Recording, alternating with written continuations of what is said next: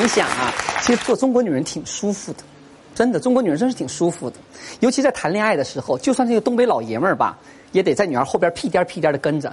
那女孩就买个东西了，大哥给我买个 iPhone 六呗，欧了，你看，贱吧？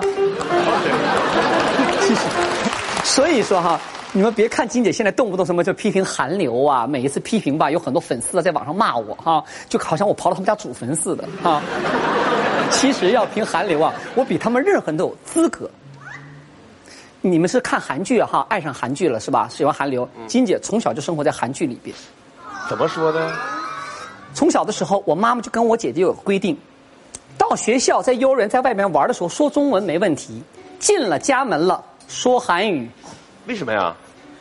我也不知道为什么呀，我还纳闷呢，这面跟朋友们玩的可开心了。明儿见啊！明天再玩。走了，回家以后就，吉贝大的哇塞呀！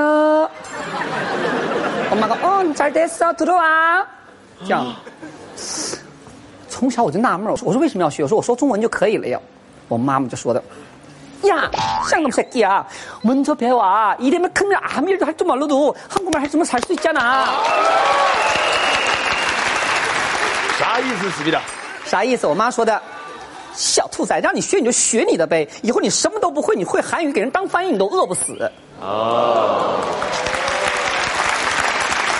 妈妈说的话是有道理的，但那个时候我哪听这些呀？